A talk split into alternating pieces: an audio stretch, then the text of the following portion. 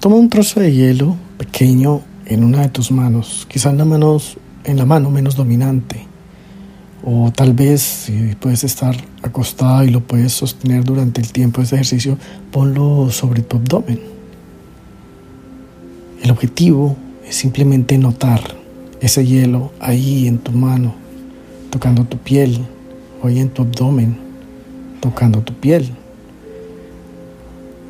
Y mientras estás observando, simplemente notas esa sensación que tiene tu piel, esa sensación alrededor, esa sensación quizás notas que tu mente percibe y interpreta como frío.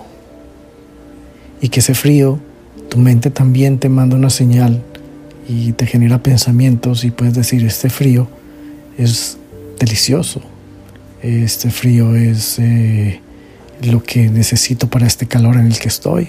O por el contrario, simplemente tu mente interpreta y te dice, este frío es incómodo, esto me, me quema, esto es peligroso, y quieres quitártelo de la piel, quieres soltarlo de la mano. Eso es simplemente tu mente interpretando esa recepción de esa sensación a través de tu piel. Y eso es lo que muchas veces pasa en nuestra mente con muchas sensaciones que tenemos a través de todos nuestros sentidos, a través de los pensamientos y esas interpretaciones que hacemos de todo eso. Son simplemente cosas que pasan a través de nosotros y que nuestra mente interpreta.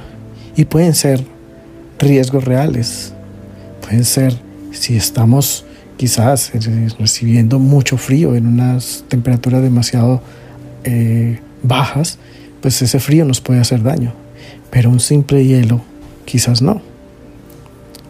Y quizás tu mente también interpreta ese, ese frío en tu piel como una amenaza y por eso te hace pensar que tienes que soltarlo y que no lo vas a resistir.